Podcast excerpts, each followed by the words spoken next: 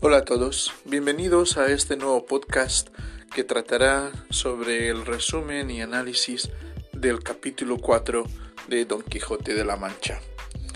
Como saben, como recuerdan, el capítulo anterior, capítulo número 3, terminó justamente en el momento que Don Quijote está alegre, feliz.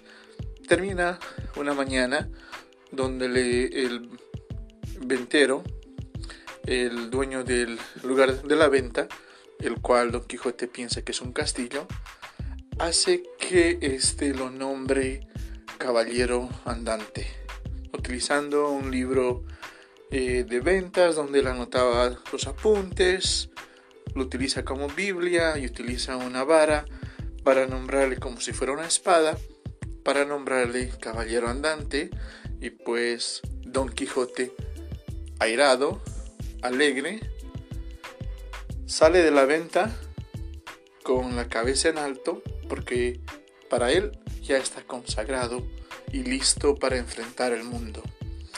Pero una de las cosas importantes es que el del señor de la venta le aconsejó que necesitaba llevar con él dinero, ¿no? Monedas y también que debería tener alguien que lo ayudara y como era un caballero tenía que ser un escudero. Y esto es lo que él ya había pensado desde antes, pero que ahora lo va a poner en práctica. Así que el capítulo 4 comienza con la salida de la venta, ¿no? Eh, está titulado que dice de lo que le sucedió a nuestro caballero cuando salió de la venta.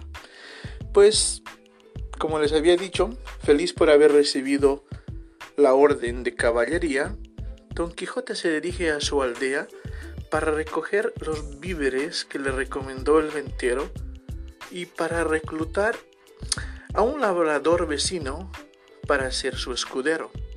En el camino, Don Quijote escucha que vienen del bosque y se imagina que son de personas que necesitan su ayuda. En el bosque, lo que él encuentra, lo que él halla, es a un labrador dándole azotes a un joven eh, que más o menos está entre los 13 y 15 años. Pues prácticamente el capítulo no nos dice la edad del niño, pero este estaba siendo azotado por un labrador el cual estaba amarrado a un árbol. el muchacho llevaba de nombre Andrés.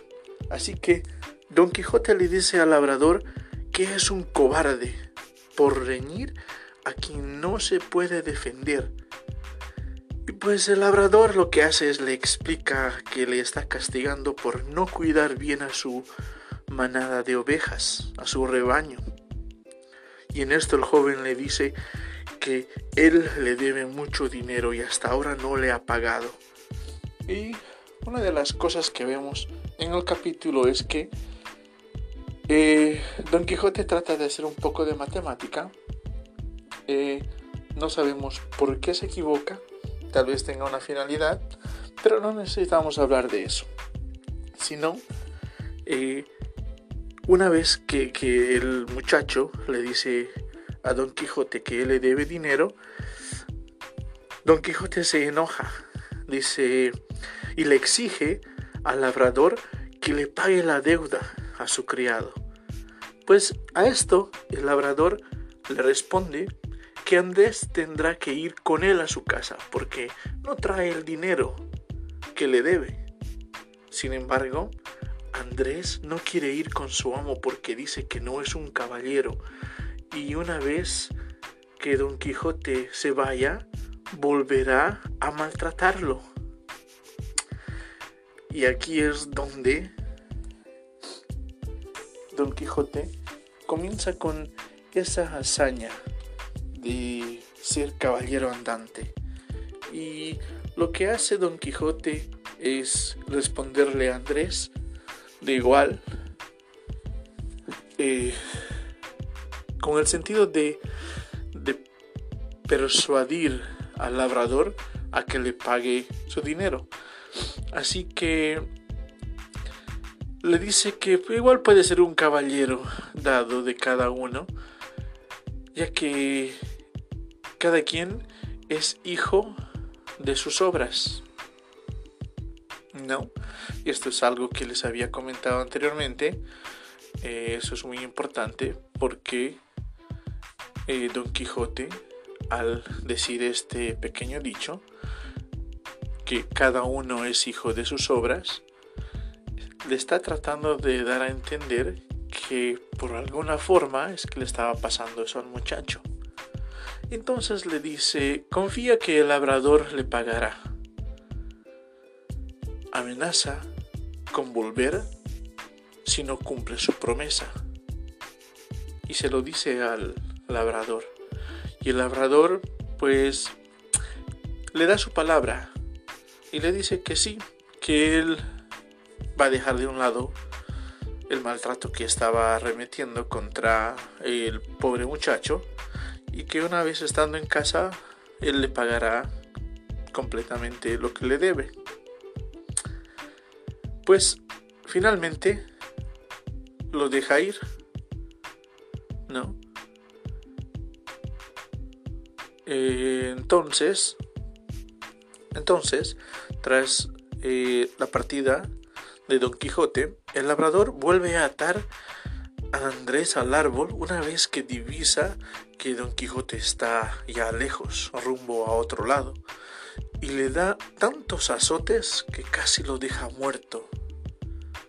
Finalmente lo deja ir y dice, llamad, señor Andrés, ahora.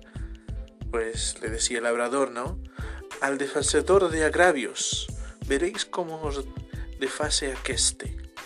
Lo que quiere decir que ahora pues llama a ese que deshace los agravios, ¿no? A quien pretende ayudarte y a ver si te puede salvar de esta. Sin saber cómo terminó la historia de Andrés, Don Quijote sigue su camino muy satisfecho y hablando a sí mismo. Alude a la idea de que alguien está descubriendo sobre él y tan nombrado caballero como lo es, y será Don Quijote de la Mancha, el cual, como todo el mundo sabe, y pues se había, en la mañana se había recibido eh, por la orden de caballería, entonces algo sucede, y esta es la segunda parte de este capítulo, donde en su camino se encuentra con un grupo de mercaderes toledanos, pues que vienen de Toledo. Don Quijote les exige que declaren que hay doncella, que no hay una doncella más hermosa en el mundo que Dulcinea del Toboso. Esto los mercaderos, mercaderes le dicen que no eh, conocen a Dulcinea, que de qué está hablando, de a quién se refiere. Pero pues le piden que se la muestre para comprobarlo. Entonces Don Quijote le responde, la importancia está en que sin verla lo habéis de creer, confesar, afirmar, jurar y defender, así como lo hago yo. Y esto es algo que los mercaderes no les parece nada bueno. Así que, sin embargo, los mercaderes se niegan a hacer semejante declaración sin poder verla uh, ver sin poder ver la imagen de esta de esta mujer que aquí Don Quijote les dice que sean devotos ¿no? e insisten en que les muestre por lo menos un retrato de ella y que aún si es tuerta de un ojo por, un, por complacerlo al pobre Don Quijote dirán que lo que les dice es cierto. Por haber surgido ah, este tipo de, conflictos en el momento con los mercaderes, ya que él está de regreso a su aldea,